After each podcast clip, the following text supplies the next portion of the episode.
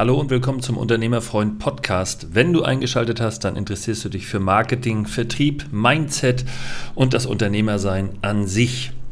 Heute geht es wieder um eins meiner Lieblingsthemen, nämlich die Themen Preis und Qualität. Ihr wisst, darüber philosophiere ich ja relativ oft. Und heute komme ich mal mit einer These um die Ecke, die ich danach auch gerne mit dir und euch gemeinsam erörtern möchte. Die These lautet, Nehmen wir mal an, du bist ein Startup-Unternehmen und du hast null Kunden und fängst also durch ein Produkt, was du anbietest, an, die ersten Kunden zu generieren. Und nehmen wir weiter mal an, dass nach einer Periode, sagen wir ruhig mal einem Jahr, die ersten Kunden wiederkommen und sogenannte Stammkunden werden. Dann kommen doch einige Kunden vielleicht wieder, weil du einen guten Preis anbietest. Ich glaube aber, dass viel mehr Leute wiederkommen werden, das ist die eigentliche These, weil du eine gute Qualität anbietest. Und das könnt ihr vielleicht für euch selbst mal hinterfragen. Geht ihr in ein Geschäft zum zweiten Mal, weil der Preis gut war oder geht ihr hin, weil die Qualität stimmte? Es gibt auch den schönen Spruch im, im Kfz-Bereich, das erste Auto wird vom Vertrieb verkauft, das zweite vom Service. Hm, das ist so ein bisschen zwielichtig, weil man das Auto ja theoretisch auch an einem besseren Service von der gleichen Marke kaufen kann, aber insgesamt stimmt die Aussage mit Sicherheit. Für mich, für meine These ist es jetzt unerheblich. Ich möchte nur sagen, du hast null Kunden, fängst an, hast ein Jahr rum und dann kommen Kunden zu dir, das werden sogenannte Repeater und einige kommen zurück, weil deine Qualität stimmt und einige wenige kommen auch zurück, weil der Preis vielleicht stimmt. Und jetzt spielen wir das ganze Spielchen mal durch. Es ist im Übrigen von Branche zu Branche unterschiedlich, aber wir können ja mal den klassischen gastronomischen Bereich nehmen oder auch den Einzelhandel. Aber bleiben wir vielleicht mal konkret bei der Gastronomie. Nehmen wir mal an, ihr schafft es durch eine hohe Qualität im ersten Jahr 30% Wiederkehrer, also Repeater, zu generieren. Dann bedeutet das, dass ihr nach ungefähr dreieinhalb Jahren 100%, also 30% mal 3,5 ungefähr, dass ihr nach dreieinhalb Jahren volle Stammkunden habt, beziehungsweise 100% Rückkehrerquote generiert habt.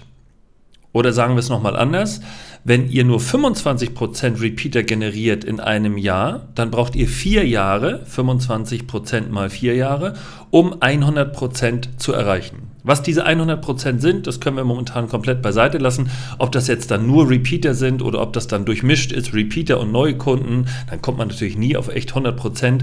Aber das ist jetzt erstmal unerheblich.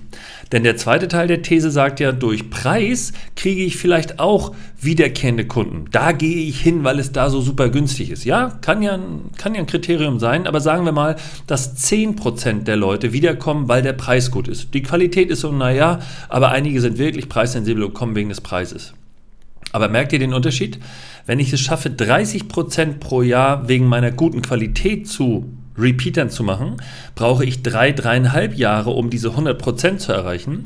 Schaffe ich es 10% zu gewinnen wegen des Preises, brauche ich schon 10 Jahre, um 100% zu erreichen. Was für ein irrer Unterschied. Und jetzt könnte man ja eine Gegenthese aufbauen und sagen, nein, Patrick, ich glaube, viel mehr Leute kommen wegen des Preises wieder, statt wegen der Qualität. Okay, das könnte ich vielleicht noch so hinnehmen, aber jetzt kommt der entscheidende Kniff was mache ich denn, wenn ich mich jetzt verbessern möchte, wenn ich also merke, okay, mit meiner Qualität schaffe ich nur 10, 15 Prozent und wegen meines Preises kommt irgendwie gar keiner oder auch nur ein paar Prozent wieder. Ich habe wenig Repeater. Das heißt, ich brauche ja in jedem Fall sehr, sehr, sehr lange, um Stammkunden zu generieren. Und welche Möglichkeiten habe ich denn jetzt? Und jetzt bricht der Krug. Meine Qualität zu erhöhen, okay, das kriege ich hin. Ich kann versuchen, besser zu sein als gestern und mein Produkt besser an den Mann zu bringen. Ich kann besser sein im Vertrieb, im Marketing, ich kann das Produkt wirklich besser machen, bessere Zutaten benutzen, besseres Personal vielleicht einstellen, das Personal besser schulen, bessere Öffnungszeiten anbieten. Lage kann ich natürlich nicht verbessern, aber vielleicht kann ich etwas im Außenbereich machen. Das heißt, ich kann an der Qualität, an der Wahrnehmung meiner Qualität aus Kundensicht, kann ich arbeiten. Meinen Preis kann ich aber nicht weiter drücken. Versteht ihr? Denn ich habe ja den Preis schon niedrig angesetzt, damit ich möglichst viele Repeater generiere. Und das wäre ja auch völlig irrsinnig. Ich weiß ja nicht, wie viele wegen des Preises wiederkommen. Das weiß ich bei der Qualität natürlich auch nicht. Aber nehmen wir mal an, Qualität und Preis stehen in einem Hoch- und Niedrigverhältnis. Ich kann also die Qualität nach oben und nach unten justieren und den Preis kann ich auch nach oben und nach unten justieren. Wenn ich aber wegen des Preises Kunden gewinne, kann ich den Preis ja nicht noch weiter herabsetzen, denn die Kunden, die wegen des Preises kommen, die kommen ja schon. Das heißt, ich habe ja irgendwo auch meinen Niedrigstpreis erreicht. Ich habe also sehr viel Arbeit und sehr wenig Deckungsbeitrag, weil ich sehr viele Kunden beschäftige, äh, sehr viele Kunden äh, abfrühstücken muss, weil die nicht wegen der Qualität, sondern wegen des Preises kommen. Viel geiler wäre es doch, und jetzt kommt wieder meine These, wenn ich versuche, die Qualität anzuheben zu einem angemessenen Preis, vielleicht sogar zu einem hohen Preis, damit die Kunden nämlich wegen der Qualität wieder zu mir kommen. Und die Qualität zu erhöhen ist viel einfacher, als den Preis herabzusenken. Und das ist sozusagen die Quintessenz dieser These. Deshalb solltet ihr eben als Startup oder auch als Unternehmen, welches immer noch versucht, über den Preis Kunden zu generieren, mal drüber nachdenken. Vielleicht sollte ich nicht günstiger anbieten als meinen Wettbewerber, sondern ich sollte mein Produkt besser machen als der Wettbewerber. Denn meine Aussage, und ich glaube, da werden mir einige auch zustimmen, dass die Leute wegen der Qualität wiederkommen, die ist eher richtig, als dass die Leute wegen des noch niedrigeren Preises wiederkommen. Das heißt, ich muss doch nur die Qualität anpassen und nicht versuchen, den Preis noch auf irgendeine Art zu drücken, um dann nicht mehr zu wissen, wo vorne und hinten ist, weil ich überrannt werde von irgendwelchen Kunden, die mir mein Produkt aus der Hand reißen. Und ich aber nichts übrig habe, weil der Preis ja sowieso schon so niedrig ist. Und immer dran denken, fällt der Preis unter einen gewissen Wert, arbeite ich nicht mal kostendeckend. Das bedeutet, mein Deckungsbeitrag zu meinen Kosten ist nicht mehr mindestens 100 Prozent, also unterm Strich Umsatz minus Kosten ist eine Null, sondern ich arbeite für Minus, bedeutet, egal wie viel Umsatz ich mache, meine Kosten sind höher und dann kann ich keinen Gewinn mehr machen und werde sehr, sehr unzufrieden und werde irgendwann illiquide. Das Geld ist alle, trotz vieler, vieler Kunden. Und das bitte soll heute die Aussage dieser relativ kurzen Folge sein, wie ich finde, aber knackigen Folge.